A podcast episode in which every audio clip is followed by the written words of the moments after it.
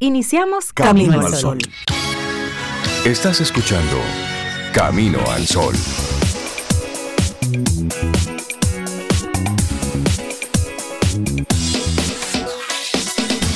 al Sol. Muy, muy buenos días y bienvenidos, bienvenidas a este Camino al Sol, ya hoy lunes, lunes 13 de febrero de este año 2023. Buenos días, Yajaira Brea, ¿cómo estás? Muy buenos días y bienvenidos a Camino al Sol. Estoy muy bien, Sobe. Qué bueno, yo estoy muy bien también. Buenos días a Víctor Savi, que está hoy en los controles con nosotros. Bienvenido, Víctor, de nuevo. Espero que esté súper bien, Víctor. Hola, hola, hola, hola. Hola, hola, hola, hola, hola. Ese es mi director. ¿ves? Ese es su director personal de Laura. Sofía, que está por aquí también. Buenos días para ti y para Loandri, Loandri. que se incorpora a este Camino equipo, este staff Sol. Camino al Sol, que le preguntamos temprano si Loandri tomó café, o sea que ella bebe café. Sí, pero eso, eso se le preguntó antes de, tú sabes, Antes la de venir. entrevista previa. ¿Usted toma café? Sí, perfecto, sigamos. Antes de entrevistarla. Sí, porque es un elemento importante aquí en Camino al Sol, en esta cabina. Y nuestra intención para el día de hoy, ponte las pilas o recárgalas si las necesitas. Así que si usted se levantó hoy así como asueñado, un la poquito, última es correcta para mí. Tengo que recargarla. vamos a recargar pilas hoy. Cuéntame, solamente ¿qué- porque es lunes. Fin de semana que hicieron, cómo la pasaron. El fin de semana era de Super Bowl. Que habla ¿De de? Super, de Super Bowl.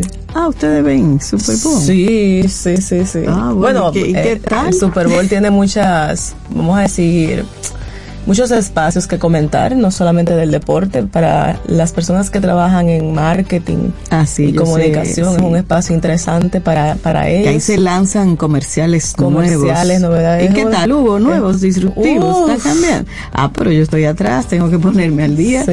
Y sí, porque es una parte importante del Super Bowl. Y bueno, y aquí en Dominicana los memes no se dejan esperar con el bolo, o sea que también hubo mucha, muchas risas anoche Ah. con, con el tema. Y, luego tú? el medio tiempo fue con Rihanna. Rihanna, con Rihanna, sí. Fue muy interesante el, el medio tiempo con ella porque ahí se reveló que ella Está está, embarazada. embarazada. Eh, a, mí me, a mí me gustó realmente. Yo sé que provocó sus, vamos a decir, sus opiniones encontradas. De gente que no le gustó, de que gente le que no pareció. Siempre ocurre, claro. Claro. Hasta con los mejores shows, o sea, siempre ocurre eso. A mí particularmente me, me cautivó que ella estando embarazada haga un show así. Ah, pero tú O sea, no- de ese nivel. Ajá. Sí, Ah, sí, porque estar embarazada no es estar enferma, eso es como un estado como normal. Ah, no, eso como las saloneras, como Pero- las personas, las peluqueras que van al salón embarazadas y hacen su peinado. El normal. referente de eso es Ibechi Sangalo, porque ella Ah, dura dos horas brincando, bailando, todo. Normal, No, pa- normal, normal. sí. Y una vez lo hizo estando embarazada, creo, pero embarazada ya un poco avanzado.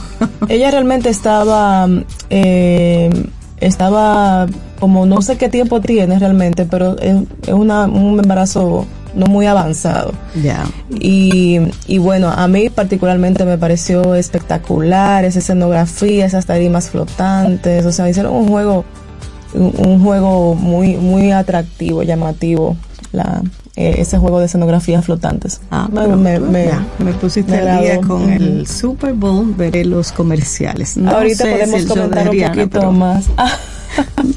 Tal vez por cultura general. ¿Y tú qué hiciste en Yo, el fin de semana, Son? tranquilita, yo, aunque me la pasé trabajando, claro, y también disfrutando algunas cosas. Y bueno, para información de, de personas, eh, una nota luctuosa, lamentablemente. La, la madre de Mayra Johnson, Mayra Ay, Johnson no de Prat, digas. un referente en lo que es la, Sí. la fotografía de nuestro imagen. país, la presidenta del Centro de, de la Imagen, Imagen Sí. 83, muy conocida, fue ganadora de, de Mujer del Año en Diario Libre. Pues su madre, doña Zureika, falleció ayer tempranito en la mañana. Eh, estuvo, está expuesta en la mm, Blandino, la funeraria Blandino de la Abraham Lincoln, y el entierro es hoy a las 11 Bueno. para dar esa información las personas que yo sé muchísimas A todos que los amigos, sí, de mucho Mayra. a Mayra Ah, de- Johnson sí, sí. bueno pues a las 11 será el entierro de su madre doña doña Sureika y por supuesto un abrazo grandote a la distancia a Ma- a Mayra ya se lo Y di anoche. Así es. claro y volveré a dárselo en el día de hoy Muy bien. Y Sí. bueno, recordar a nuestros amigos Camino al Sol oyentes que vamos a mantener el contacto por la, por la vía de WhatsApp claro para que nos mantengamos comunicados en el transcurso eh, del programa 849-785-1110. Sí, por ahí pueden comunicarse con nosotros, solicitar canciones, darnos nuestro boche, llamarnos la atención. De... Mira Laura la, la cara que pone. Mensajitos. O darnos algún yo- piropito también, cosa y bonita. Su, su forma de recargar pilas. Exacto. ¿Cómo tú recargas las pilas? Cuéntanos de eso, dinos de eso. Sobre todo para quienes lo necesitan, que lo vamos a compartir hoy. Sí. Bueno, y Reinaldo y Cintia, como hemos estado diciendo durante la semana pasada, han estado en, en unos temas personales, En profesionales, que le en unas vacaciones que le dimos también. Y bueno, ya mañana se reintegran. Sí, mañana ya, ya- estarán acá Sí. con nosotros Con la gloria de Dios. en este camino al sol. Miren, Bueno, recuerden también nuestras plataformas digitales, Camino al Sol, en todas las plataformas digitales, en Instagram, en Twitter, en Facebook, en YouTube, pueden encontrarnos como Camino al Sol Radio. Y bueno, estamos también en la maravilla de Radio Garden, Claro. donde en cualquier parte del mundo usted puede escuchar cualquier emisora en cualquier parte del mundo en vivo y ahí estamos nosotros. Así es. Camino al Sol. Así mismo es. Bueno, pues iniciamos con música en este 13 de febrero. Vamos a hacerlo con, con Silvio Rodríguez, algo que hace mucho que no, no escuchaba y me encanta. Bolero y habaneras. Así se titula y así iniciamos Camino al Sol. Lindo día. Ten un buen día, un buen despertar. Hola. Esto es Camino al Sol. Camino al Sol.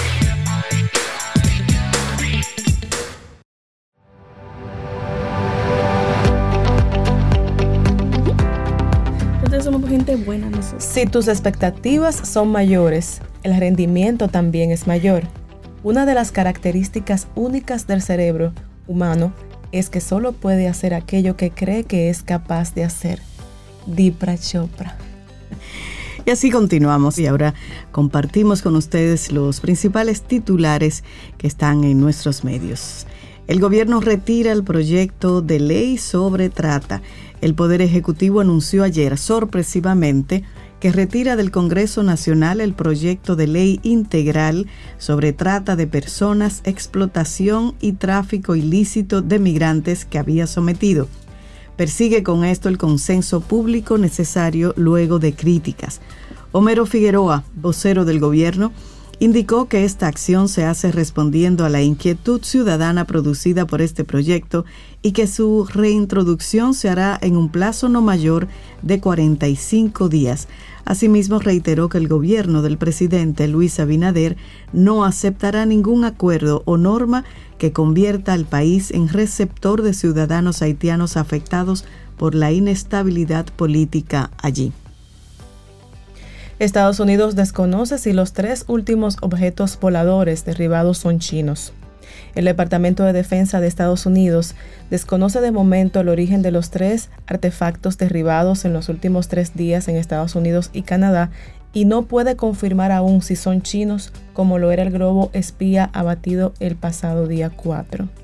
En una comparecencia de prensa telefónica, la subsecretaria de Defensa y de Asuntos Hemisféricos de Estados Unidos, Melissa Dalton, explicó que ahora se analizarán los restos de los tres artefactos para tratar de conocer su origen y uso, y recalcó que no ha habido daños colaterales en ninguna de las operaciones de la última semana.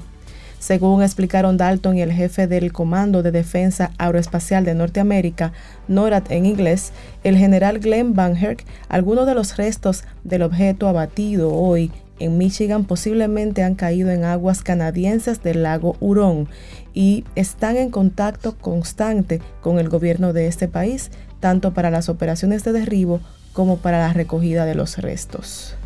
Bueno, en otra información, acá en el plano local, otorgan contrato de 598 millones de pesos a empresa seleccionada antes de la licitación.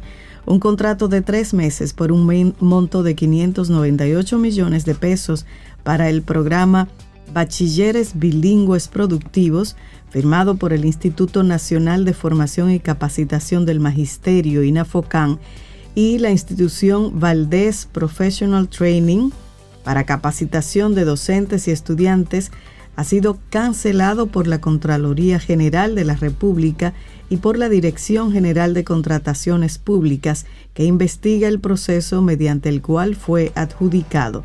La contratación fue sometida mediante un proceso de excepción como proveedor único en fecha 21 de septiembre del 2022, en violación al artículo 3, numeral 6 del reglamento 543-12 de la ley 360-06 sobre compras y contrataciones de bienes, servicios, obras y concesiones.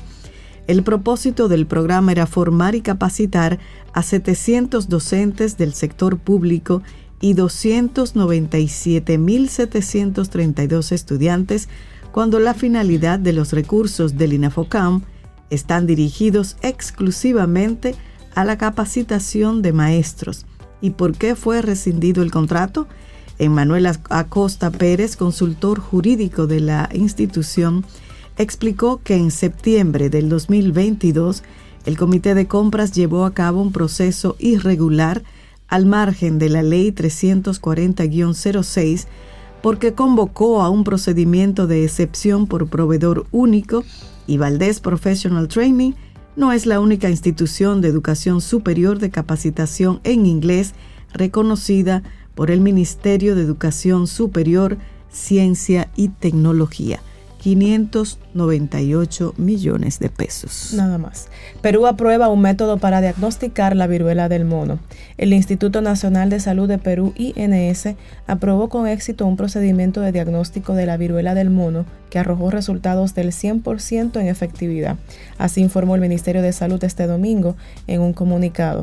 El laboratorio de virus inmunoprevenibles del Instituto Nacional de Salud participó en la ronda piloto de evaluación de la Organización Panamericana de la Salud, OPS, y usó el método PCR en tiempo real, obteniendo como resultado el 100% de concordancia, lo que confirma la calidad de los resultados del diagnóstico molecular de este virus, así explicó la institución sanitaria. El ministerio indicó que se elaboraron los protocolos para la detección molecular del virus de la viruela del mono, de la totalidad de nuestras de muestras recibidas en el INS siguiendo las recomendaciones de la OPS y la Organización Mundial de la Salud OMS, a fin de garantizar la identificación oportuna de casos sospechosos en ese país.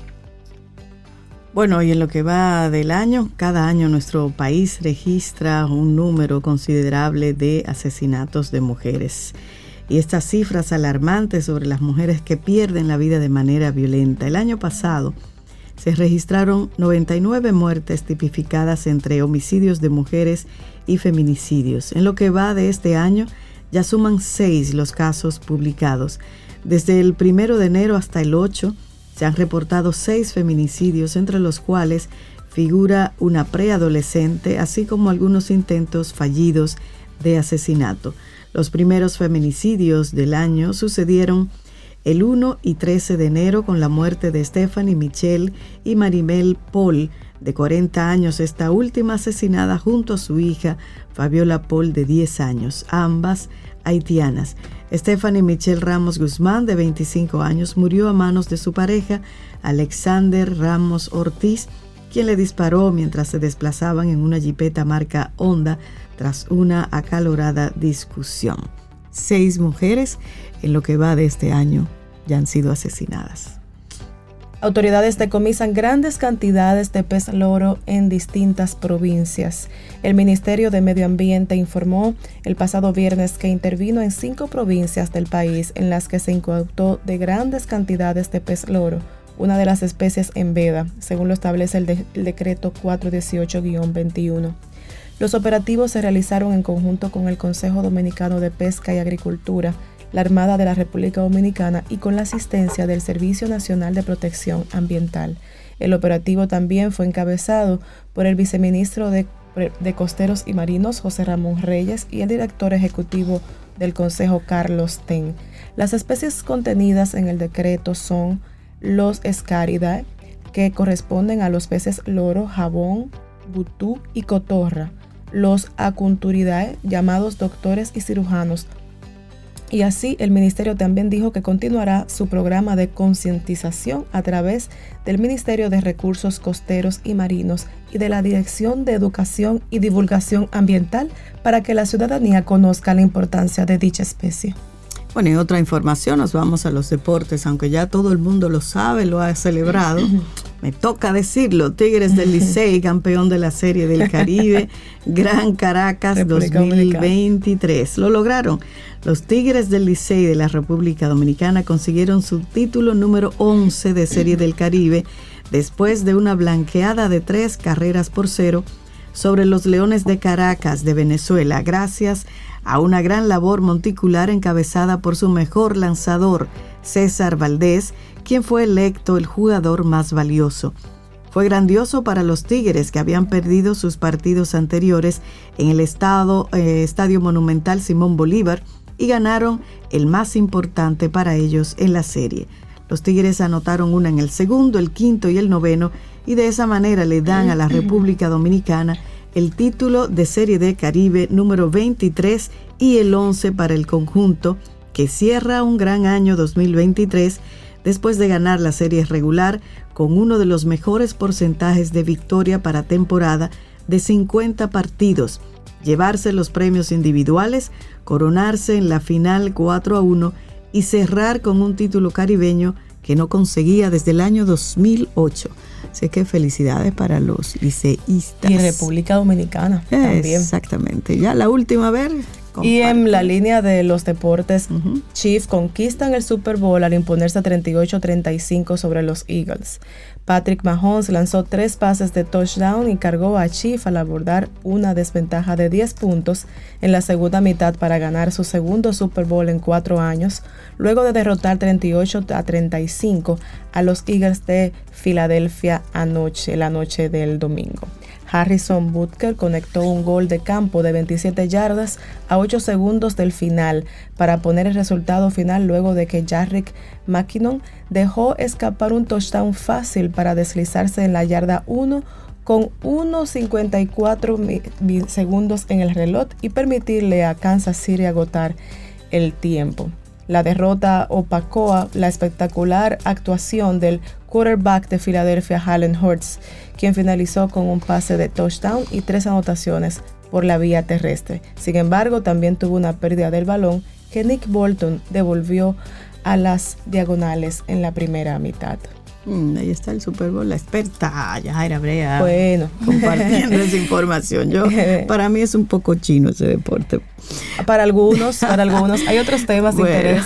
Estos fueron los titulares del día de hoy, 13 de febrero del año 1923. No, 2023. 2023.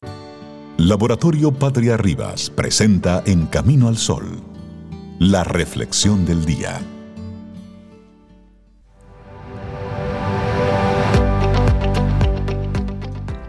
La educación de calidad cambia la actitud y la mentalidad de las personas. Igualdad significa un mejor rendimiento, significa una mejor vida para todos, por lo tanto, debemos poner más énfasis en la educación para mejorar el rendimiento. Ellen Johnson bueno, y a propósito de lo que estamos compartiendo como intención del día, ponte las pilas y si no, recárgalas. Bueno. Y a propósito de ponerse las pilas, Sobe, sí. quiero saludar algo que dijo nuestro Camino al Sol oyente sobre el café, de que el olor a café amargo debe ser eh, que la UNESCO debe declararlo, declararlo como patrimonio, inmaterial de la humanidad. yo estoy de acuerdo también. estoy de acuerdo. me, quedé, gracias, me, quedé muda con ese comentario que dejaste. La verdad es que ese, ese olor es rico. Eso fue Illich Severino Florimón y él explica que hay una página en Facebook que está proponiendo eso, que el olor a Café en las Mañanas se declare Patrimonio Inmaterial de la Humanidad. Yo lo apoyo. Por la UNESCO, hasta yo. Bueno, la reflexión que tenemos para ustedes en el día de hoy. Tres ideas sencillas para mejorar tu rendimiento. Mira, es importante aclarar que estas ideas van en línea con nuestra actitud del programa de hoy. Y es, ponte las pilas. Y si no las tienes, vamos a recargarlas. Por eso vamos a compartirte estas, estas ideas sencillas para mejorar tu rendimiento. Y es que ser constante, cumplir con objetivos y obtener un buen rendimiento si tenemos en cuenta el tiempo empleado para lograrlos, no es una tarea fácil. Algunos psicólogos, aunque desde fuera no parezca ser el primer rasgo que los identifique, dedican muchos años de estudio y desempeño práctico a intentar mejorar el desempeño de otras personas, ya sean deportistas, estudiantes, contralores o aéreos, etc. Una forma de lograrlo, aplicable a la mayoría de los campos, pasa por el refuerzo de la motivación, la organización de la información o la visualización de tareas. En este sentido, de entre las muchas formas que podemos mejorar nuestro rendimiento desde una perspectiva psicológica, hemos seleccionado estas ideas sencillas para compartirlas contigo. Lo bueno es que las puedas aplicar tú mismo y que no tienen efectos secundarios indeseables. Exacto, ninguno. Y si lo tienes positivo, bueno, la primera de ellas, gestiona tu tiempo, ordena tus prioridades de manera clara. Para tener el máximo rendimiento posible en cualquier proyecto, trabajo o tarea, es imprescindible una buena organización. A su vez, una buena organización tiene como columna maestra a una buena escala de prioridades y como paredes a una manera efectiva de ordenarlas dependiendo de las circunstancias. Dos de los parámetros más importantes para darle forma al orden del que hablamos son la relevancia y la urgencia de cada tarea. Stephen Covey dedicó muchos años de su trabajo como experto en administración de grandes empresas a crear el siguiente método para decidir qué hacer en cada momento. Utiliza este método para situar en la agenda las tareas pendientes y mejorarás tu rendimiento. Este método te permitirá cumplir con los plazos que te hayas establecido y además te ayudará a saber cuándo delegar un trabajo o cuándo eliminarlo de tu lista de tareas pendientes. Tomar responsabilidad personal es algo hermoso porque nos da un control completo sobre nuestro destino.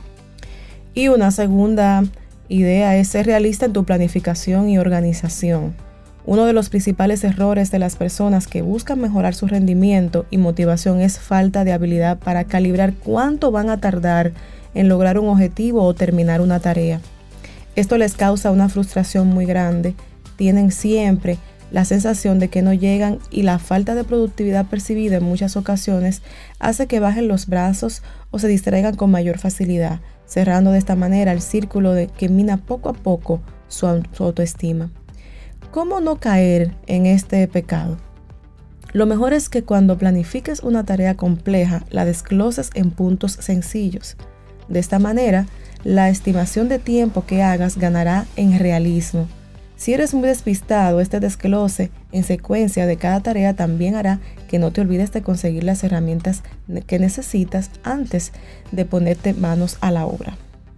Otra buena idea para ganar realismo en la agenda es dividir el día en dos partes, mañana y tarde, incluso media mañana y media tarde, también es importante incluir descansos y poner pequeños refuerzos detrás de las tareas que menos nos apetecen. Piensa que tu tiempo es lo suficientemente valioso como para emplearlo solo en obligaciones y compromisos, de manera que los momentos de concentración son tan importantes como los momentos de dispersión, si queremos obtener un buen rendimiento y mantener la motivación. Claro, y la tercera idea es una pregunta de reflexión para todos, para todas. ¿A dónde quieres llegar haciendo lo que haces? Hmm. Pretender mejorar el rendimiento, estar motivado y ser constante sin tener claro por qué hacemos lo que hacemos es imposible. Las actividades o tareas sin un sentido final son las que más cuestan mantener. Se hacen sin cuidado ni detalle y rendimos menos porque en el fondo no nos interesan Por ello, es bueno tener nuestro espacio de trabajo, ya sea en la mesa de trabajo o en el fondo del escritorio del ordenador, una imagen que sea muy significativa para nosotros y que nos recuerde por qué el porqué de nuestros esfuerzos. Si tu trabajo no te llena, pero es lo que te permite sacar adelante a tu familia, hacer esos viajes que tanto te gustan y disfrutar, ir a un concierto o salir los fines de semana con tu pareja, tienes que tener una imagen que te recuerde ese motivo. Cuando el trabajo y las tareas que éste conlleva no son satisfactorias en sí misma, pero te permiten alcanzar una meta superior, es bueno entonces que cuentes con elementos que te recuerden esa motivación. Y estas... Sí, y poner en práctica estas tres ideas sencillas durante una semana. Vamos a ver qué pasa. Te Esta- vas a sentir con más energía al gestionar correctamente tu tiempo y verás cómo mejora tu rendimiento. Además, que son fáciles de aplicar, ya Y esa no te vas a arrepentir. Y esta última que dijiste sobre, sobre, realmente es un lenguaje muy llano que refiere cuál es el objetivo que tú persigues con esas Claro, tareas, claro. que es como realmente eh, lo que mueve esa motivación, lo que mueve esa motivación. Tener claro para Tener dónde claro uno quiere para- ir, para qué vas. está haciendo algo. Sabes que en una ocasión yo estuve asignada a un proyecto de un proyecto de trabajo que fue muy complejo para mí en, en ese, en ese entonces. Y entre todos los obstáculos y el volumen, etcétera, yo me cansé. Y en un momento decía, pero ¿y por qué yo estoy haciendo esto? ¿Para qué yo lo estoy haciendo? Y uno de los de esos roles, de esos modelos que tenía a quien seguía, me llegó a la cabeza y dije, déjame preguntarle a esta persona qué hace cuando se cansa. Claro. Y le pregunté, mira, ¿qué tú haces cuando te cansas con un proyecto? Mm. Y me dijo, yo no me canso. Y yo le pregunté, ¿y por qué? Porque tengo el objetivo claro. Ah, claro. Entonces no importa exactamente, o sea, ahora eh, compartiendo una esta- forma de, una de- forma de yo- vivir con es las pilas recargadas. recargadas totalmente. Tener lo, claro el objetivo. se lo agradezco por siempre porque realmente se me visualicé ahí mismo ese resultado al que yo quería llegar con ese proyecto y realmente Bueno, y para cerrar esta reflexión del día de hoy, una frase de Pablo Neruda. Atención, la suerte es el pretexto de los fracasados. ¡Ja! Tres ideas sencillas para mejorar tu rendimiento. Un escrito de Julia Márquez Arrico y ha sido nuestra reflexión de acá, del día de hoy, en Camino al Sol. Laboratorio Patria Rivas presentó En Camino al Sol, la reflexión del día.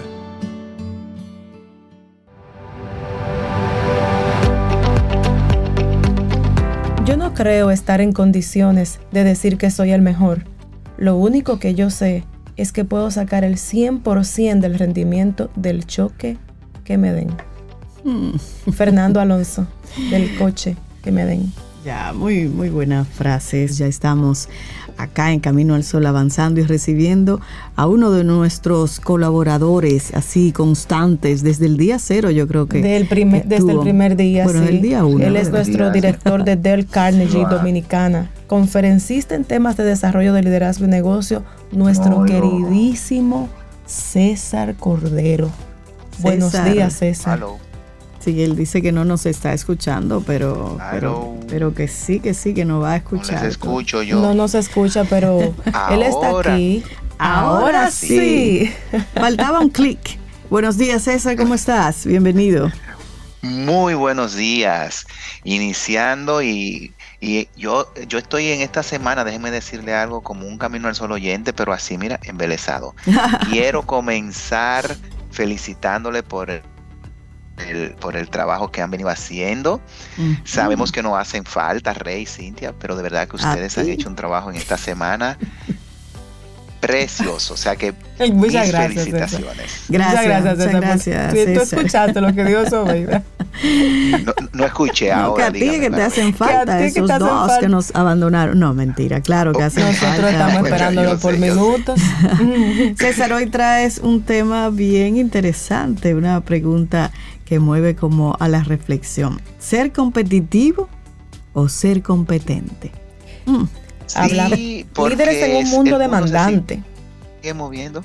¿Verdad que sí? Que está todo como muy demandante. Sí, sí. Y se nos fija entonces el querer ser eh, muy competentes, eh, más eh, al mismo tiempo como competitivos. Y a veces se nos pierde la perspectiva en función de estas dos declaraciones ¿Y cuál es entonces ese sentido para nosotros poder seguir avanzando al logro de nuestros objetivos? Porque eso es lo que vamos a ver hoy. Y fíjate que aquí esto es, Sobeida y Yajaira lo saben, ¿verdad? Esto no es ni ensayado ni preparado, pero fíjense que ustedes comenzaron el día de hoy diciendo cómo recargar las pilas, cómo ponerte las pilas, y va muy de la mano con el tema que hoy traigo para nosotros, y es cómo potencializar nuestro role model a nivel de persona, a nivel profesional, en todos los ambientes en el que nos desenvolvemos. Sabemos que desde el año pasado venimos hablando de todo el tema de cómo la tecnología, inteligencia artificial está abordando todos los temas, todos. Ya voy a traer más adelante eh, una eh, un programa eh, especial con relación a todo lo que está pasando ahora con el chat GTP. O sea, todo eso que está pasando ahora de, esa interacción que podemos tener con la tecnología, ya no es solamente eh, digitar y buscar algo, no, sino es cómo yo puedo interactuar con la inteligencia artificial y ya no es un copy-paste. No sé si recuerdan que tú copiabas y ahora tú le dices a la inteligencia artificial, mira, yo quiero este tema. Y ella te lo desarrolla. Entonces es, va, muy rápido todo esto. Entonces tenemos que ver cómo está nuestra misión, nuestra visión, cuál es ese propósito que tenemos y saber que en el mundo de hoy, Jaira, como tú decías, eh, se nos está exigiendo ser ágiles, se nos está pidiendo un alto performance en nuestro desempeño, que podamos ser totalmente eficientes, efectivos, productivos y mantener ese ese mindset de crecimiento en todo. Ese es el, enfoque de hoy. El tema es cómo yo estoy obteniendo la perspectiva de lo que está pasando a mí alrededor. César, cuando hablas en esa línea, ¿te refieres en, en, el aspecto individual como líderes o te refieres en el aspecto empresarial, si somos competentes o somos competitivos? Sí, mira, es, que no nos podemos sustraer lo personal de lo profesional. Y en el mundo de hoy, fíjate que nos están empujando por el, por el uso de la tecnología y los recursos digitales a ser competentes en función del uso de la tecnología. Por ejemplo, el viajar hoy día y no tener un uso adecuado de la tecnología te puede limitar porque ya todo es vía internet, ya todo es vía web, ya todo es en base a una aplicación, ya tú no llenas un formulario con lápiz y papel, ya, ya tú tienes que entrar a una aplicación, llenar un formulario digital, desarrollar un e capturar un código QR, o sea, ya no es un tema solamente desde la perspectiva laboral. Por eso, atendiendo a tu inquietud y pregunta, esa perspectiva tenemos que verla en función de nuestra vida 360. Porque hoy día para los padres hacer la tarea con los hijos es un reto, porque tenemos diferentes plataformas tecnológicas. Ya las notas de mis hijos se suben en una plataforma donde yo tengo un código, un acceso. Yo puedo ir monitoreando cómo ellos van desarrollando su desempeño durante el año. Eso no hay que esperar ya la reunión de padres y llegar a que te dieran. ¿Ustedes recuerdan cuando, cuando entregaban románticamente esa nota? Bueno, yo no sé si románticamente, pero te a decir. los padres tenían que ir eh, presencialmente un día, una hora específica a, la escuela a recibir esa nota y lo que no estaban muy seguros de cómo le iba a ir, ya tú sabes, los nervios. Exactamente. Yo, yo, puse la palabra sobaida romántica, tú sabes, para recordar la época, pero yo sé ah. que, que, muchas veces era, era muy romántica. Entonces, esa perspectiva de ver, eh, Yajaira, de que esta demanda de ser competentes y competitivos entra en todo, en el liderazgo, en tu vida personal, en la dinámica familiar y en la demanda social. O sea, ya vamos a un restaurante o vamos a cualquier sitio público, muy probable que el menú y varios de los servicios estén también vía una captura con tu celular y que tú tengas que manejarte en estos ambientes digitales sí o sí es un reto. Por eso Albert Einstein cuando nos dejó esa frase de que locura es esperar resultados distintos, Haciendo lo mismo. siempre las mismas cosas, hoy cobra mu- mucha vida. Hablábamos hace poco de esas competencias que se van a demandar de nosotros en los próximos años, desde la creatividad, la inteligencia emocional, la inteligencia social, la contability, manejar el estrés, o sea, todo eso que hablábamos nos lleva entonces a pensar en nosotros en este 2023 en cómo vamos a invertir para hacernos competentes y competitivos, pudiendo diferenciar qué hay entre uno y otro. Hoy más que nunca nosotros debemos de crear y desarrollar la mejor versión de nosotros mismos. Saber lo que hacemos, por qué lo hacemos. Eso que tú decías, Yajaira, que, que te inspiró esa persona de tener un propósito claro y sobre ese propósito girar tus acciones para poder vencer en algún momento el cansancio, el desánimo, eh, el, el estrés que te puede traer un proyecto o cualquier cosa en la vida. Entonces, ¿qué es lo que hacemos desde el Carnegie? Exactamente eso. Crear y desarrollar la mejor versión de cada persona. Entonces, hoy tenemos que tener una nueva forma de mirar las cosas. Mantener nuestra mente abierta al cambio en todo momento. Ya no es sentarnos a esperar a ver cuáles son los cambios que van a llegar este año a nuestra empresa.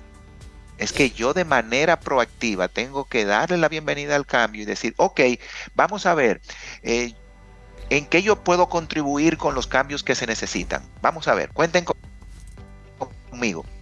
Y examinar y reexaminar nuestras opiniones para entonces poder progresar en la medida en que esas cosas están sucediendo delante de nosotros. Y si aterrizamos esto entonces a buscar esa diferencia entre competencia, comportamiento y competitividad, pudiéramos irnos a Daniel Goleman, ese autor de los 90 que nos dejó un, un enunciado que al día de hoy tiene una alta vigencia de la inteligencia emocional. Y él nos deja una definición de competencia en función de que es la capacidad adquirida basada en la inteligencia emocional que da lugar a un desempeño personal, profesional y laboral sobresaliente. O sea, competencia es cuando yo logro esa capacidad, no importa el área, abogado, médico, ingeniero, arquitecto, eh, desarrollador de programación, conectarlo a mi inteligencia emocional y poder eh, sobresalir con, ese desempeño. Eso es competencia. Ahora, comportamiento es cómo yo procedo ante diferentes estímulos, personas, eventos en relación con mi entorno. Y competitivo yo me convierto cuando yo quiero llegar primero que los demás, porque nos han vendido solamente la cara de la competencia y la competitividad en función de ser qué? Competitivo. Primero. Primero. Ok, entonces, a ver, ah, si repetimos esta parte de la diferencia sustancial entre ser competente Y competitivo. ser competitivo. El competitivo quiere llegar primero, Sí, siempre, ¿verdad? Y el competente, el competente se basa en cuáles son las capacidades que él debe desarrollar para lograr ese resultado o desempeño sobresaliente. en su conocimiento y en el hacer, en la práctica. Ok, Exacto. El competente Entonces, es capaz de hacerlo. exacto. Competitivo es hacerlo mejor que la competencia. Algo así, César. Sí, el detalle es que ese hacerlo mejor que la competencia a veces nos lleva a cometer errores o en lo personal a generar un estrés, una ansiedad, una mala práctica de tu propio desempeño personal, profesional. Porque tú quieres ser el primero, no importa cómo. No importa cómo llegues, tú quieres llegar primero. Es casi un malabarismo eso, César, conjugar todos esos Sí. elementos. Por eso Sí, porque ahora va- entiendo vamos a por traer qué un decías... ejemplo práctico y sencillo. Los padres queremos que nuestros hijos saquen muy buenas notas. Y en el afán de querer que saquen muy buenas notas, le quitamos la capacidad de ser competentes, porque ellos se empeñan en memorizar algo, sacar la nota y ya. O, en algunas- los padres hacen el trabajo casos- que le toca desarrollar a los muchachos y muchachas. Gracias. ¿Ves, Obeida? Ahí lo tienes. Y por otro lado, el jovencito que se ve con esa presión dice, bueno, déjame fijarme, vamos a usar una frase dominicana, déjame sacar un chivito, porque lo que se necesita es la nota, y yo no puedo quedar el último, yo tengo que quedar el primero. Claro. Entonces, esa, ese deseo y esa intención de ser el primero te puede quitar, te puede quitar ese sentido de competencia, ese sentido de competente. Claro. Es mejor hacerte competente, procurar tener la mejor nota, pero en base a tus esfuerzos. Sobresalir en tu trabajo, ganarte el, empleado del año, pero en base a tu competencia y comportamiento, no en base a de repente prácticas que te pueden sacar de la integridad, que es uno de los elementos. Entonces aquí le voy a dejar siete puntos clave que se van a demandar y se están demandando de nosotros para ser competentes, tener un buen comportamiento y eso nos haga ser competitivos. Primero, mejorarnos constantemente. Es innovarnos a nosotros mismos, creando más valor tanto para la empresa como para las personas que están a nuestro alrededor. O sea, cuando yo utilizo y aprendo a utilizar todos los medios que tengo a mi alrededor y me hago esa reflexión de cómo puedo mejorar mi uso de la tecnología, voy a pelear con la inteligencia artificial, voy a pelear con los eh, sistemas que ha creado la empresa. No, déjame mejorarme constantemente. Y esa mejora te lleva a innovar de a ti mismo y te hace más competente, por lo tanto, te hará más competitivo al mismo tiempo. Siempre actuar como dueños. Nunca pensar, ay, que, que esta empresa yo nunca voy a crecer. No, hágase dueño de su empresa donde usted trabaja. Empodérese. Empodérese. Buscar continuamente oportunidades de crecimiento para tu empresa, pero también en tus procesos.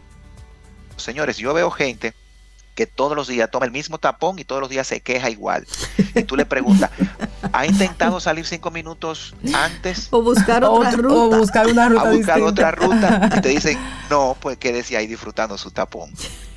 Entonces, eso nos lleva al tercer elemento, enfocarnos y hacer las cosas con agilidad. Tú sabes, Ustedes lo César, dijeron que hace un minutito. escuchándote eso sobre empoderarse en los lugares, me hiciste recordar a una compañera de trabajo que servía el café donde nosotros en esa oficina y ella decía que donde ella no podía ser la jefa, ella no estaba. O sea, su servicio era ese, servir el café, el agua, la visita y todo eso.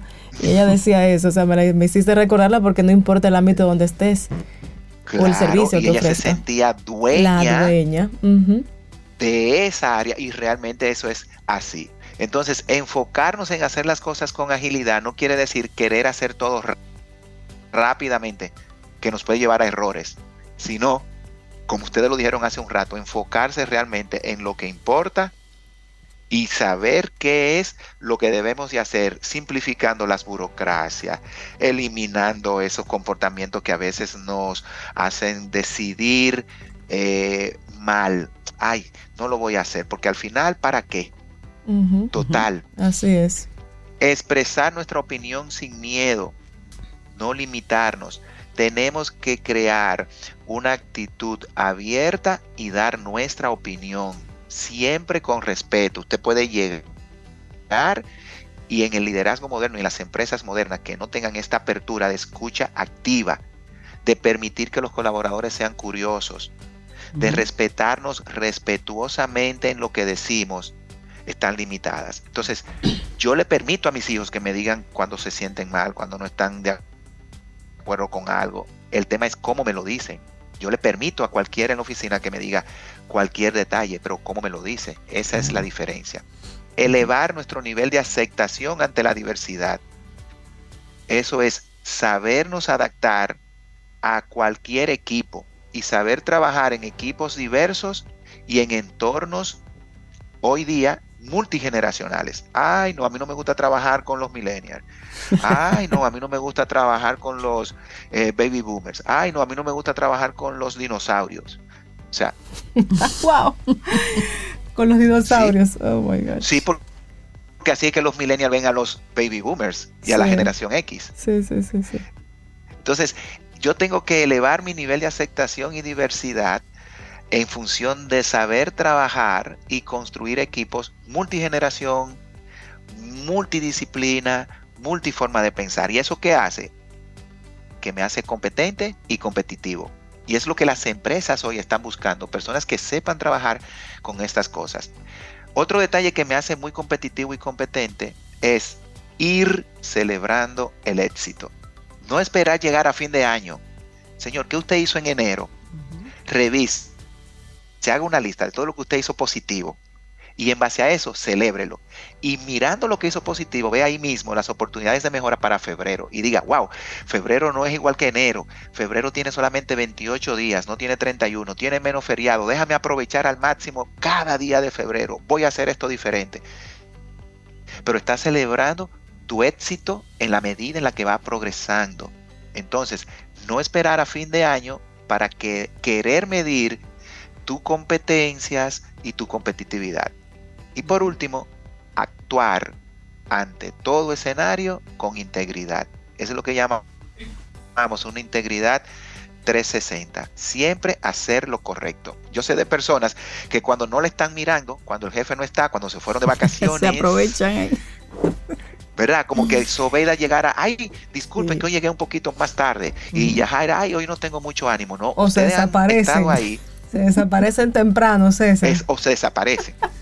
claro, no, ustedes se han comportado sintiéndose como lo son, ¿verdad? Dueñas de esa cabina. Ah, Van mejorando, van expresándose, van enfocándose, van celebrando su éxito. Entonces, fíjate cómo estas competencias de integridad, celebrar el éxito, saber trabajar en diversidad, saber expresar nuestra opi- opinión, enfocarnos en hacer las cosas con agilidad, actuar siempre con un sentido de empoderamiento y orientado a la mejora continua, ¿qué nos hace? Competentes y competitivos. Claro. Excelente. y ya quito de mi mente el que tengo que ser el primero porque sí. No. Concéntrese en los comportamientos y esos comportamientos lo van a llevar a ser el primero. Así Ese es el camino.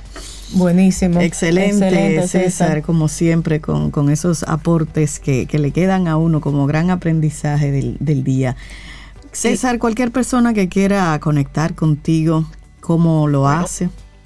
Hay un enlace natural, ¿verdad? Camino al Sol y del Carnegie en las plataformas que manejamos, en las redes sociales también que están ahí, LinkedIn, Instagram. Usted busca del Carnegie y ese contacto directo a través de nuestra oficina. 809-732-4804. Y si no, me googlea que ahí yo aparezco. Y Usted ahí está él. aparecen cosas, porque es el mundo que vivimos.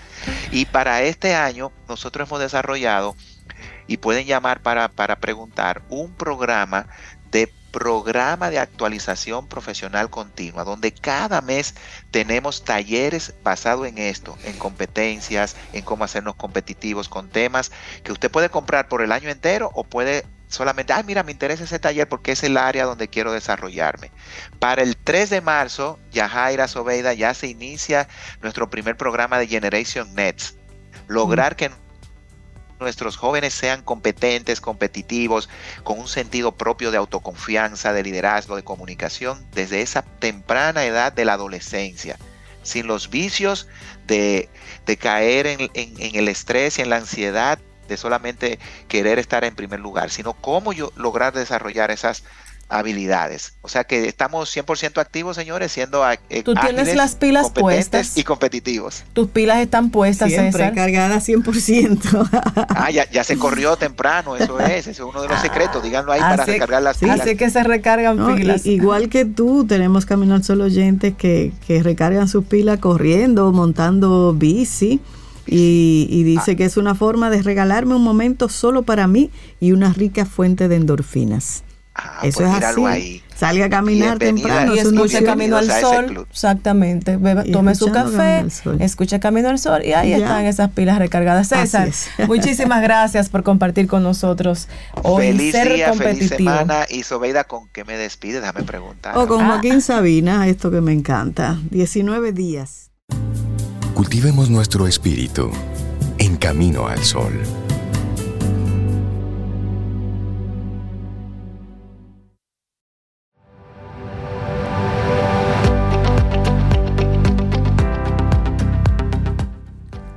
No es lo que tienes o quién eres o dónde estás o qué haces lo que te hace feliz o infeliz.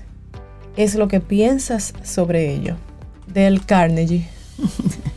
Precisamente luego de, conversar con, con César Cordero, qué bueno.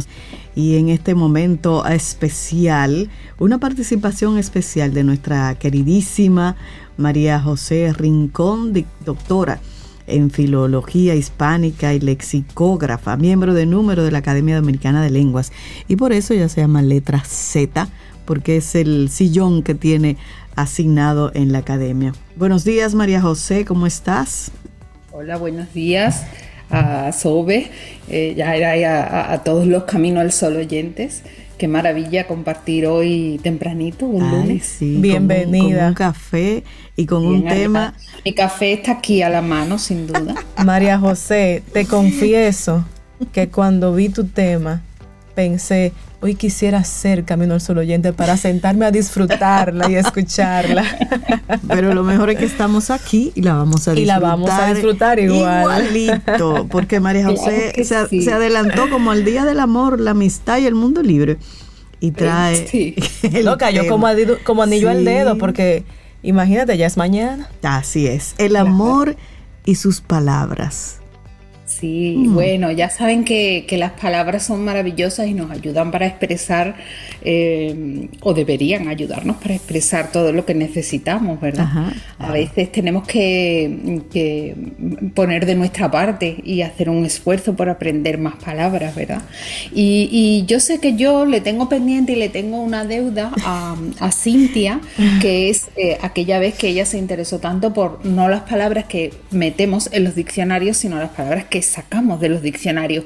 Pero pensé, bueno, para el 14 de febrero, ¿para qué vamos a hablar de la muerte de las palabras? Vamos a hablar mejor de las palabras que dedicamos para, para definir el amor, ¿no? para describir el amor o quizás para ponerle adjetivos al amor.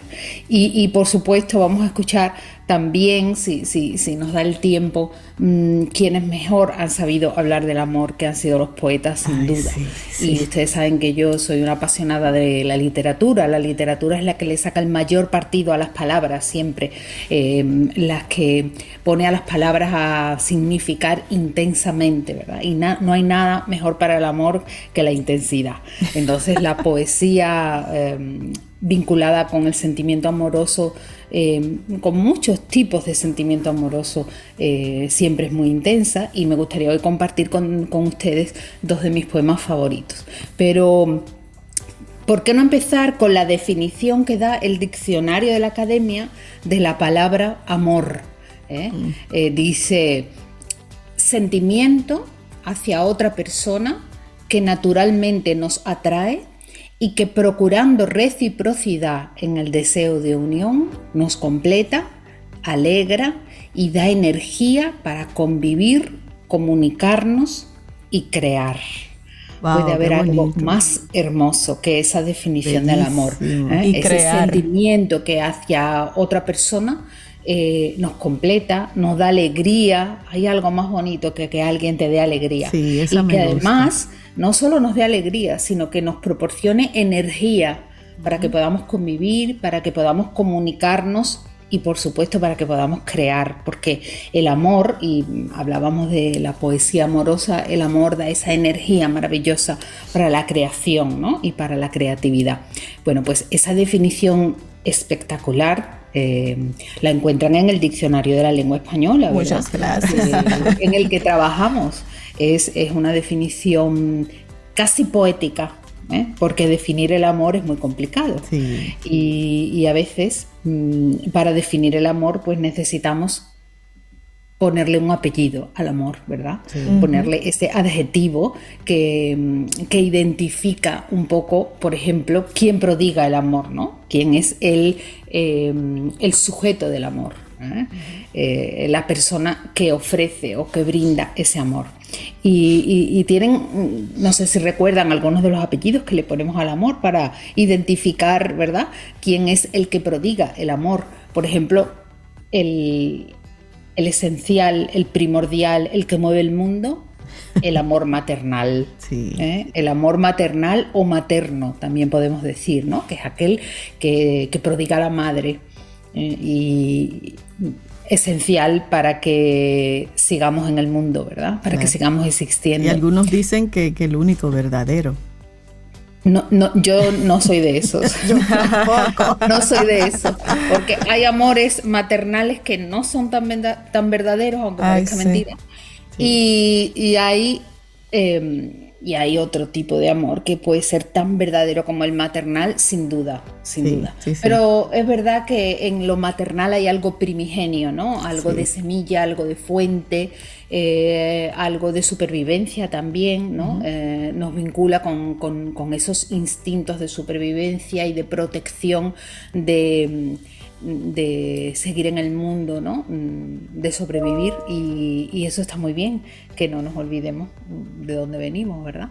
Eh, ese amor maternal o materno, ¿verdad? Pero también hay otro que es muy bonito, muy hermoso, que es el fraternal o fraterno, es el amor mm, prodigado por los hermanos, ¿verdad? o, que se siente hacia los hermanos eh, y también hacia esas personas que nos ponen la vida en nuestro camino y que a veces consideramos hermanos.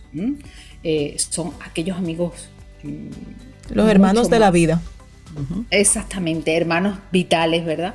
Ese amor fraternal que puede, puede significar eso mismo, ¿no? En su origen viene de la palabra latina frater, que es hermano, ¿verdad? Entonces el amor fraternal es aquel prodigado por los hermanos, pero se amplía un poco más cuando tú le tienes un amor fraternal a alguien, es aquel que tú le prodigas a un amigo o a alguien muy cercano a ti que la vida te puso casi en condición de hermano, ¿verdad? Entonces el fraternal o el fraterno, por supuesto el paternal paterno, no nos olvidemos, ¿eh? que, abogamos siempre porque los padres eh, se acerquen a la crianza y se acerquen a la vinculación con sus hijos eh, de una manera cada día más intensa, ¿no? porque eso nos hará mejores a todos y a las mujeres más libres también. pues ya tenemos tres, el maternal, el fraternal, y el paternal, todos esos apellidos vienen del latín. ¿eh? Entonces, recuerden que estamos hablando de las palabras del amor, pero nos vamos a acercar un poco ¿no? a esa genealogía lingüística de esas palabras. Después hay otro. ¿eh? Si hay amor paternal tiene, o maternal, tiene que haber amor filial. ¿eh? El amor filial es el que prodigan los hijos a los padres. Entonces viene también del latín, mm, de la palabra que en latín significaba hijo, y por supuesto cierra el círculo ¿no? de esa relación espectacular hay otro que ya usamos muy poco, otra palabra que ya usamos muy poco y que, y que vinculaba el amor, bueno, pues con esa relación del matrimonio eh, y ha quedado un poco anticuado, pero es una palabra tan bonita. Amor conyugal, ¿verdad? Que es aquel que prodiga el cónyuge pero independientemente de quién te prodigue el amor o a quién se lo prodigue, pues siempre hay esos adjetivos que son los que le van poniendo eh, los apellidos, ¿no? Eh, las características. Y después hay otros que no nos hablan de quién prodiga el amor, sino de qué tipo de amor, ¿verdad? Mm, evidentemente, em, el que primero se nos viene a la cabeza, bueno, yo no sé a ustedes y yo no sé el lunes a esta hora, pero el primero que se nos viene a la cabeza es el amor pasional, ¿verdad? Entonces, Un lunes a esta hora. Perdón. Eh, eh, lunes a esta hora. ¿No es la hora, tú crees? Sí, no hay hora para eso. No hay hora para eso. No hay hora para eso. estoy con ustedes. Estoy con ustedes cualquier hora, cualquier día. Bueno, bueno, bueno. El amor pasional, el apellido de la pasión o el, sustantivo de la pasión viene del latín también, pasio passionis, ¿verdad? Pero ese viene a su vez del griego y eh, la palabra que representaba la pasión en griego era el patos, el pathos, ¿verdad? Pues ese patos em, realmente mm, esa pasión es la acción de padecer. ¿eh? Entonces siempre hay esa vinculación entre el amor, em, el amor y la pasión, el amor y que nos hace padecer, ¿verdad? Lo, de, lo que nos hace padecer. Eso. Que nos hace padecer. Bueno, realmente fíjense que la pasión, en, su, la pasión en su sentido original viene del pathos griego y el pathos griego es el padecimiento. Si se fijan, pasión viene de padecer. Entonces padecer no, no, no, es más que sufrir, ¿verdad? Claro. Pero además de la acción de padecer, ¿verdad? Definida por el Ahora todo tiene sentido. Eh, sí. Exactamente, tiene otro sentido que, que, nos lo acerca más a nuestro tema de hoy, que es la inclinación o preferencia muy vivas por otra persona, ¿no? Esa es la pasión, esa inclinación o esa preferencia eh, eh, viva, intensa por otra persona. Y, y ahí tenemos el amor, entonces, pasional en el adjetivo y la pasión en el sustantivo. Hay otro amor que también es bueno a cualquier hora, que es el amor erótico. Entonces, ¿Y cuál es la diferencia entre el erótico y el porque pasional? Porque en el otro se padece. En el otro se padece. Y en el erótico. No necesariamente. Tengan en cuenta que las palabras no son compartimentos estancos. Sí. Y después está como nosotros interpretamos la palabra. El amor pasional puede conllevar amor erótico o no. Uh -huh. Entonces, Vamos a el amor erótico viene, viene del latín eroticus okay. y este, por supuesto, del griego eróticos y eróticos viene del eros, ¿no? del eros griego que nombraba también al dios del amor, hijo de Afrodita, eh, que significaba en, gre en, griego amor sexual. ¿no? Entonces eso es lo que representa el amor erótico, ¿no? ese, ese amor vinculado con el sexo, ¿no? Yeah. y necesariamente no tiene que ser excluyente para otras cosas. Claro. Pero también los griegos inventaron otra cosa, de la que a veces sufrimos también, que es el amor platónico. Yo te iba a preguntar si el pasional, como en el pasional se padece, si de casualidad era el platónico, pero ok. El, en el platónico se padece también, no sé. Ah. Yo creo que sí. En el claro que, bueno, depende cómo se asuma, pero. Exactamente, depende de cómo se suma, como todos. ¿eh? Como claro, todos. exacto. En el amor platónico, el, el, apellido platónico, lógicamente viene de Platón, el, el, filósofo griego, ¿verdad? Y ese amor platónico era ese. Eh, ya traído a, a como nosotros lo, lo, al significado que nosotros le damos en la actualidad, es el amor idealizado, ¿eh? sí. normalmente que, que, está lejos de esa relación sexual, ¿no? Uh -huh. Es el amor idealizado al que se aspira ¿m? sin tener, digamos, esperanza de recompensa. Ese sería el amor platónico, que también viene, pues, eh, de, de, un apellido griego, ¿verdad? Uh -huh. Nuestra lengua, eh, sus principales fuentes en cuanto a la herencia de palabras está el latín, por supuesto, que es nuestra lengua materna. Y por supuesto el griego, porque el griego en la época en que el latín se establece mmm, como lengua de cultura, bebe mucho de la lengua de cultura que para ellos representaba el griego, ¿no? Y por lo tanto, por eso hay tantas palabras eh, en español que vienen del, del griego también. Pero hay otro apellido que le podemos poner al amor y que a mí me encanta, que es el amor cordial. Fíjense que la palabra cordial, todo lo que tiene esa raíz cordial, viene de la palabra latina cor cordis, que significa corazón. ¿eh? Entonces el amor cordial es el, el, afectuoso, el que viene del corazón. Uh -huh. Es uno de los amores más extraordinarios porque mmm, ya no tiene que ver con a quién tú se lo des, ¿no? A qué persona te lo dé sino en, la, en, el componente de ese amor, de dónde viene ese amor, ¿no? Entonces el amor cordial me gusta. ¿eh? es el amor que viene del cordis, del corazón, ¿verdad? El amor afectuoso. De ahí tenemos esa palabra maravillosa que es la cordialidad, uh -huh. que, que, tanto alivia las relaciones humanas, ¿no? Eh, dejar atrás la crispación, eh, la competencia de la que hemos hablado hace un poquito, eh, la competitividad para transformarlo en cordialidad, es la relación de franqueza, de sinceridad que viene del corazón. ¿eh? Uh -huh. eh, mejor que un día del amor, porque no un día de la cordialidad que nos hace claro. tanta falta, ¿verdad? Esa relación con los demás. Y en, ustedes saben que en lengua hay algo que viene del corazón también, una palabra que viene del corazón, que es la palabra concordancia. Uh -huh. eh, cuando las palabras se conjugan, eh, cuando las palabras se ponen en singular o en plural o en un género u otro, de manera que concuerden entre sí, eso es lo que hace que la lengua funcione, que podamos expresar lo que queremos. Y eso se dice en lengua, eh, en, en gramática, con la palabra la concordancia, ¿eh?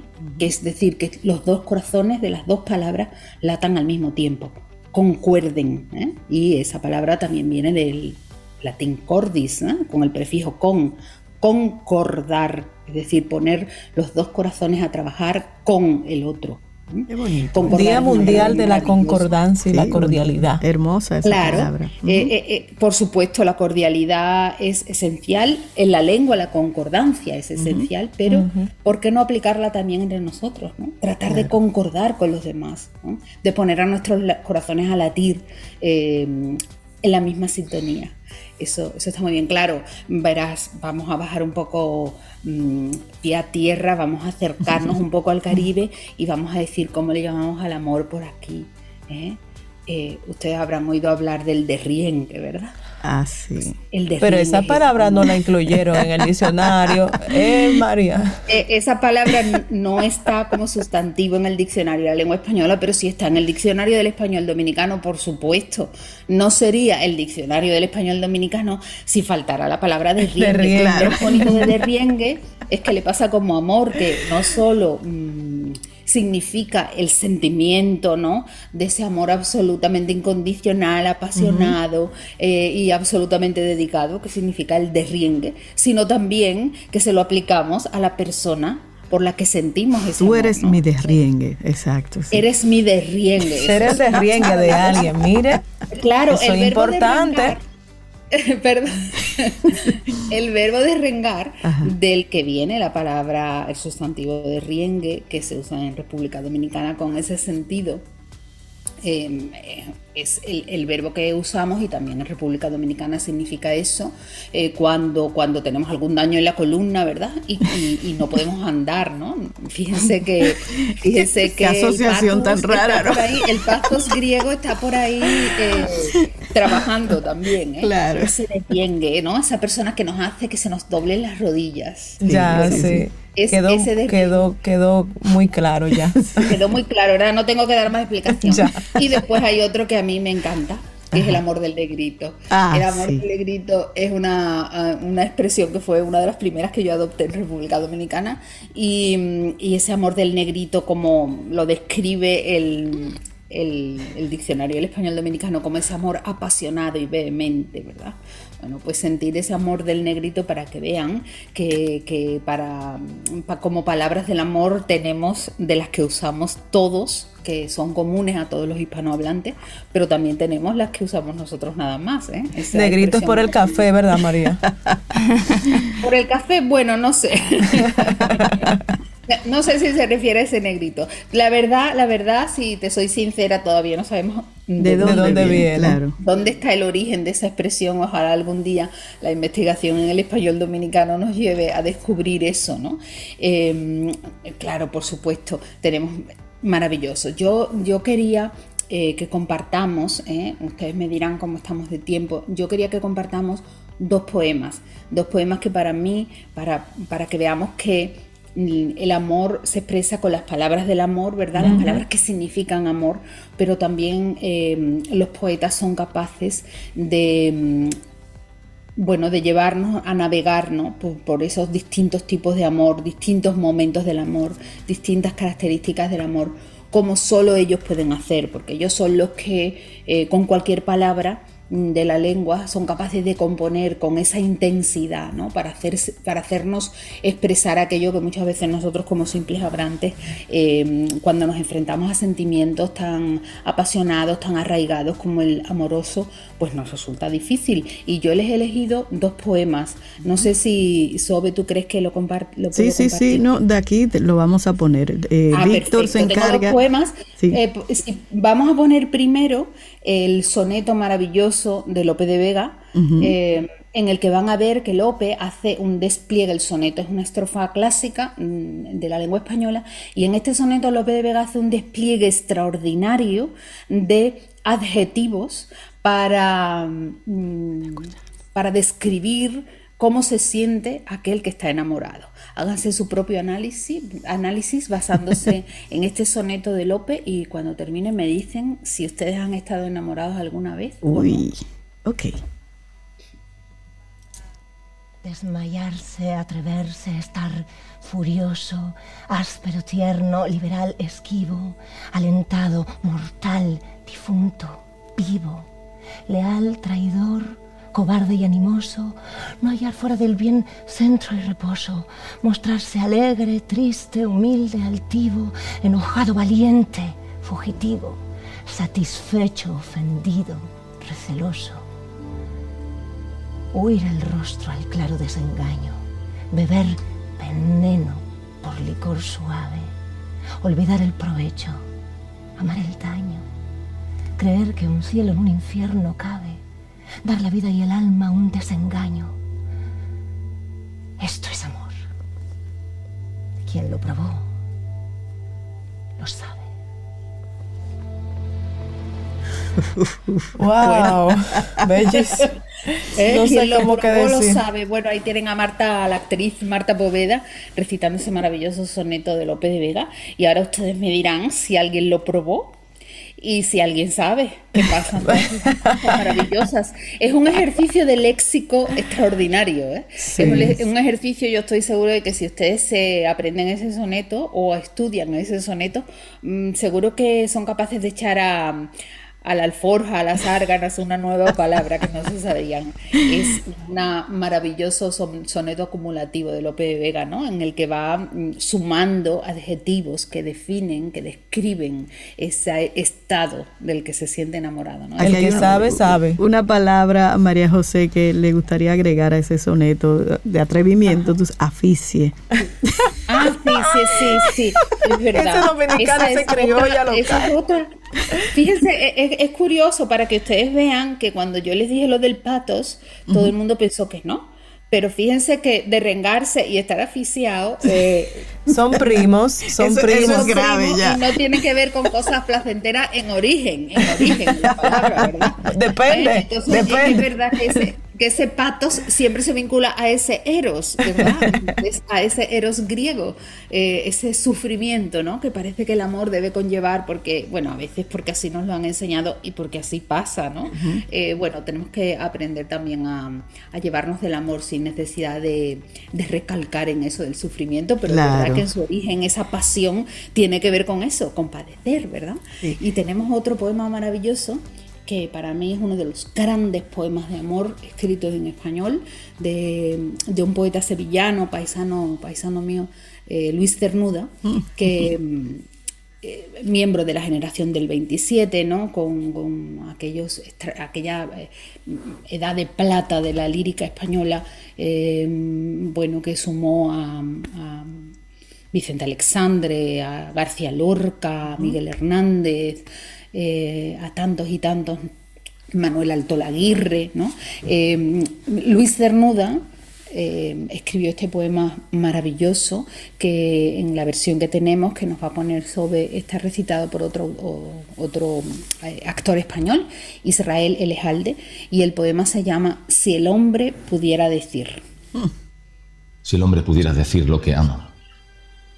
Si el hombre pudiera levantar su amor por el cielo como una nube en la luz. Si como muros que se derrumban para saludar la verdad erguida en medio pudiera derrumbar su cuerpo, dejando solo la verdad de su amor, la verdad de sí mismo, que no se llama gloria, fortuna o ambición, sino amor o deseo, yo sería aquel que imaginaba, aquel que con su lengua, sus ojos y sus manos proclama ante los hombres la verdad ignorada, la verdad de su amor verdadero.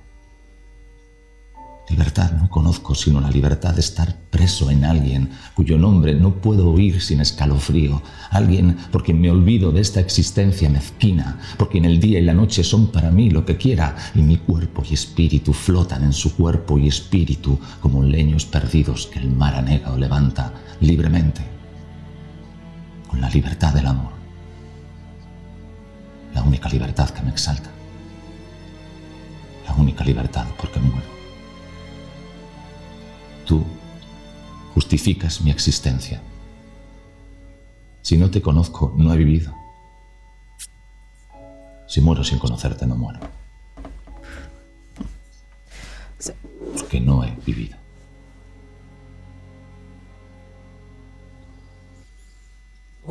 Eso es de extremo a extremo. Porque de no he extremo a extremo. Ahí tienen el maravilloso eh, poema de Luis Cernuda, ¿verdad? Si el hombre pudiera decir esa vinculación de nuevo del amor con el pathos, pero del amor eh, liberador, ¿no? Eh, del amor mm, más apasionado no cabe, ¿verdad? del amor que nos abstrae del resto del mundo, del amor que nos transforma, del amor em, que nos absolutamente apasionado, ¿no? Del amor que nos derrienga. Sabes que el amor que nos derrienga, sin duda. La semana pasada, cuando María José me comentó el tema, me dijo, bueno, y si tú quieres poner alguna canción, algún poema, y entonces guardando el respeto a esos actores que han declamado esos dos tremendos poemas, María José, te tengo la sorpresa porque encontré uno que me gusta mucho y lo quiero compartir. ¿Te parece? Y luego tú me dices qué tipo de amor es este. Perfecto, vamos allá. Poeta cubana, Dulce María Loinás. Loinás. Ganadora del premio Cervantes en el año 1992. Y este es el poema. Si me quieres, quiéreme entera, no por zonas de luz o sombra. Si me quieres, quiéreme negra y blanca y gris, verde y rubia y morena. Quiéreme día, quiéreme noche y madrugada en la ventana abierta. Si me quieres, no me recortes, quiéreme toda o no me quieras.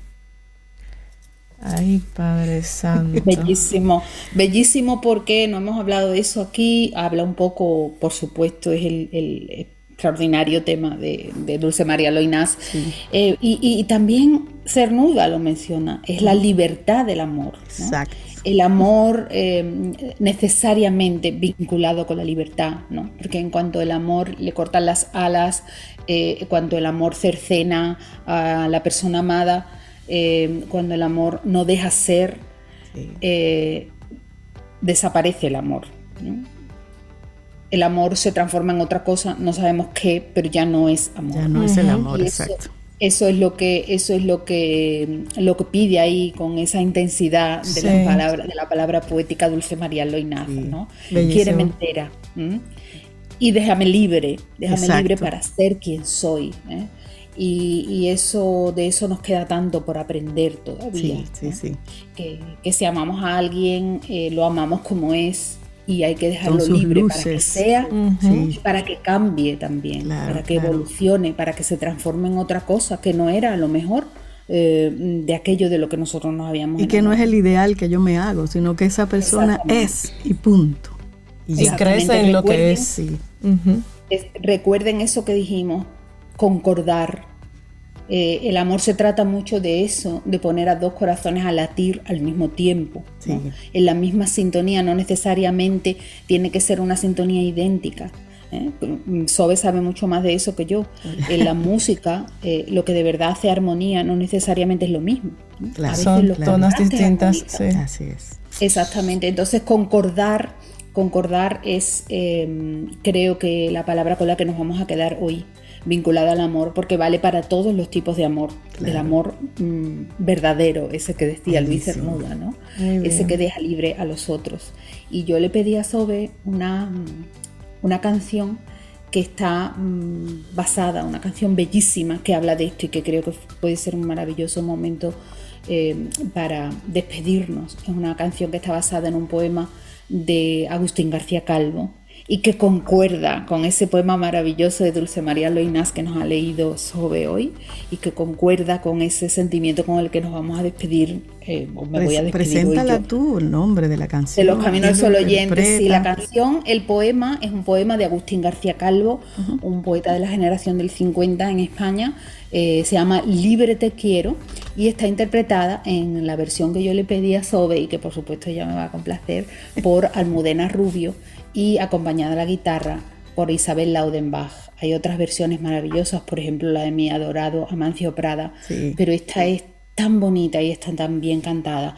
Y con esto concluimos porque esto eh, es lo que vincula de nuevo el amor a la libertad y con eso nos vamos a quedar hoy. Muchísimas gracias. maravilloso María José. María José. Ay, palabras del amor. Libre te quiero, Almudena Rubio. Lindo día para ti, María José, y un gran abrazo. Otro abrazo. Lindo día para todos, un abrazo para De corazón a corazón, que concuerde. Concordando contigo. Que concordemos. Cordialmente. Gracias, Cordialmente. un abrazo. siente y disfruta de la vida. La vida. Camino al sol. Camino al sol.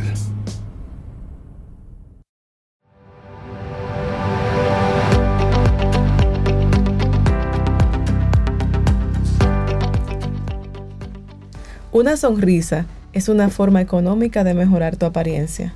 Una ingeniosa frase de Charles Gordy.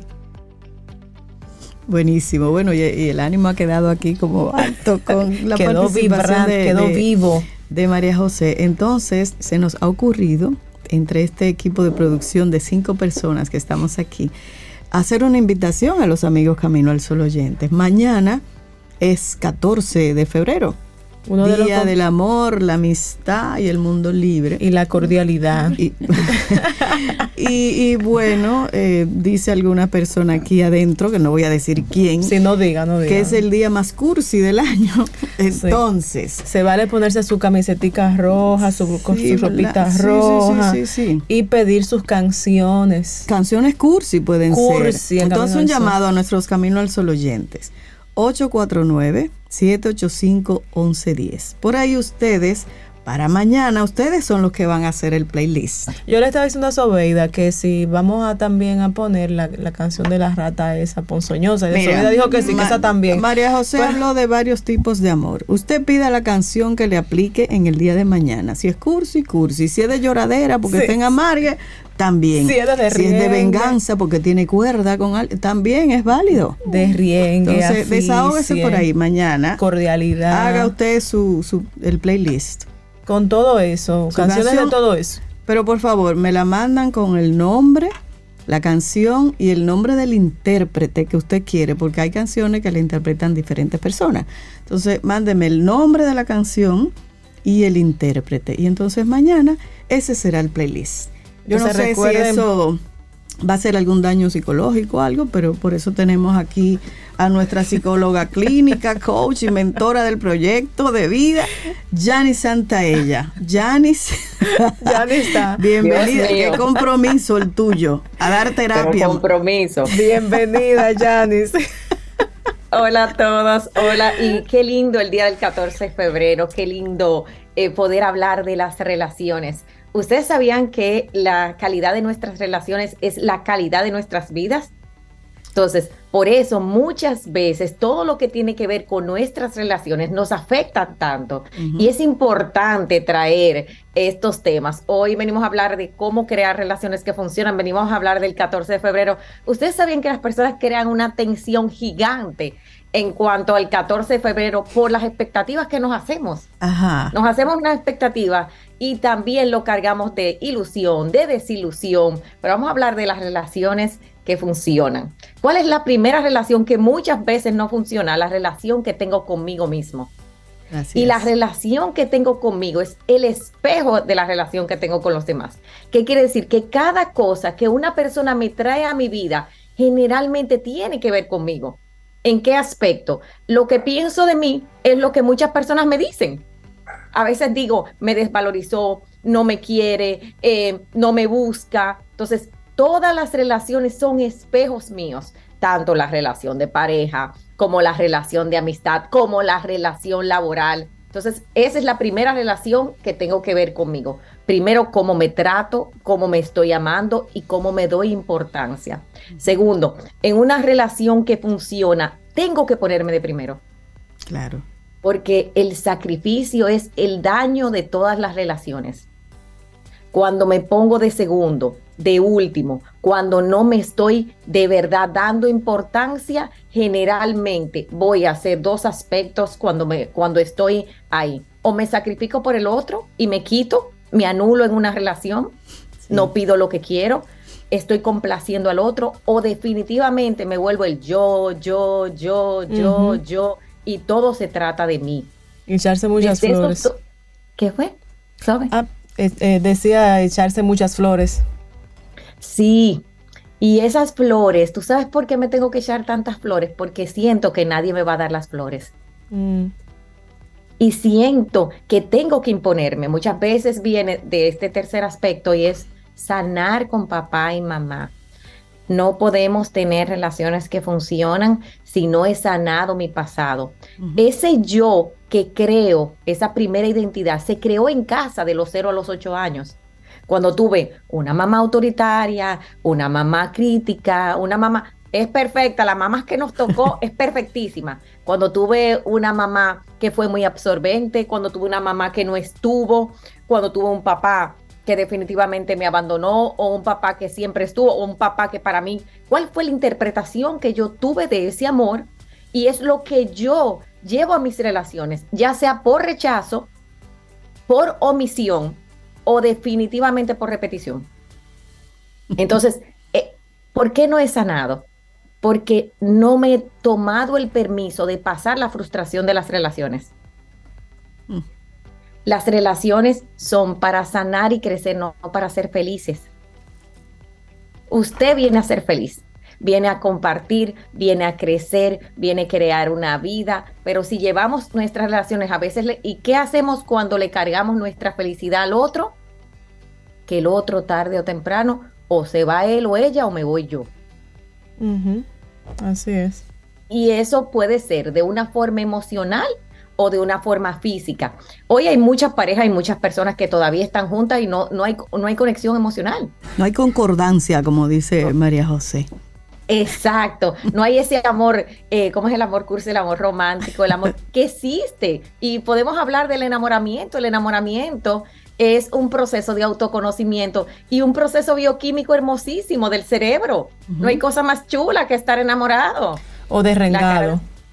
¿Eh? Derrengado, como de, Derrengado, qué lindo. Y eso tiene una etapa. Ahora, ¿qué, ¿cuál es el reto? Construir relaciones. Porque después que pasa ese proceso del enamoramiento, viene la construcción de una relación, que es lo que nos va a llevar a nosotros a primero construir una relación conmigo y luego con los demás. Siguiente paso, una relación que funciona son dos proyectos de vida que luego se unen a crear interconexión. Cuando yo no tengo un proyecto de vida, no tengo una seguridad en mí, entonces empiezo a crear ira, dolor, y por último, sanar con la soledad. No hay situación que amargue más a un ser humano y que le dé más dolor que no haber sanado con su soledad. ¿Cómo sanamos con la soledad? Es sanar con mis relaciones del pasado, empezar a soltar, a perdonar, a crear. Mira, cada persona llegó a tu vida por un aprendizaje y amarme donde estoy hoy, como estoy hoy es perfecto y decir dónde estoy, qué quiero. Y señores, si usted tiene que mañana regalarse unas flores, regálesela, no espere nada de nadie, quite eso de las expectativas. Si usted mañana, yo tengo pacientes que, y en el centro hemos estado ayudando a muchas personas a crear ese sueño de vida. Mira, pues no veas redes mañana, pues haz algo diferente. Ahora, tú estás en una etapa Grinch, de los Grinch, de los anti 14 de febrero, pues no, pues está bien no se ponga nada rojo entonces. Exacto, negro. póngase negro mañana. pero sea libre. Ahora, trabaja tus emociones, tus sentimientos, tus pensamientos y todo se trata de ti. Como tú ves el 14 de febrero se trata de ti. Eso de que, ah, que es comercial, no, es tuyo. Y eso es lo que nos va a llevar a nosotros a construir relación. Por último, hay tres pasos para construir una relación. Primero, decidir que la quiero. Segundo, trabajar mi autoestima y tercero, comprometerme con mi sanación. Con esos tres pasos y buscando la ayuda, aprendamos a buscar ayuda, aprendamos a decir, puedo hasta aquí y sobre todo a construir para nosotros. Yo creo que hay mucha esperanza de que es posible. Excelentes consejos. Previo al 14. Construir relaciones que funcionen, que sean sanas. Muchísimas gracias, Janis. Y para contacto, alguien que quiera construir una relación de ese tipo, ¿cómo conecta contigo? tanto de mi parte y sobre todo con los profesionales, tanto con los coaches como los terapeutas de nuestro centro, que es totalmente online. Pueden comunicarse a través de janis.santaella o el centro Sani Crece. Hoy tengo un live sobre la autovaloración. Los lunes estoy haciendo mini talleres para totalmente gratis como una forma de educación emocional. Y les invito a que te des el permiso hoy de saber qué relación yo quiero con el otro y si eso que yo quiero con el otro, me lo estoy dando a mí. Muy bien. Cuando empiezo por ahí, puedo construir mejores relaciones. Y gracias a, a ustedes por permitirme llegar en el día de hoy, compartir con tantas mujeres y un día tan especial mujeres y hombres. Gracias. Sí, Nuestro pues, director, Víctor, Savi. Gracias, a ti. el director está ahí, sorry. tiene no usted importa, toda, él, él se incluye. Tiene usted toda la razón. En cámara él no se incluye, no, no, no, hay problema. Él no tiene esos temas. Gracias, Janice. Un abrazo y que pases un lindo día. Vamos ahora a comerciales. Bendiciones. Y regresamos en unos minutos. Gracias, Janice.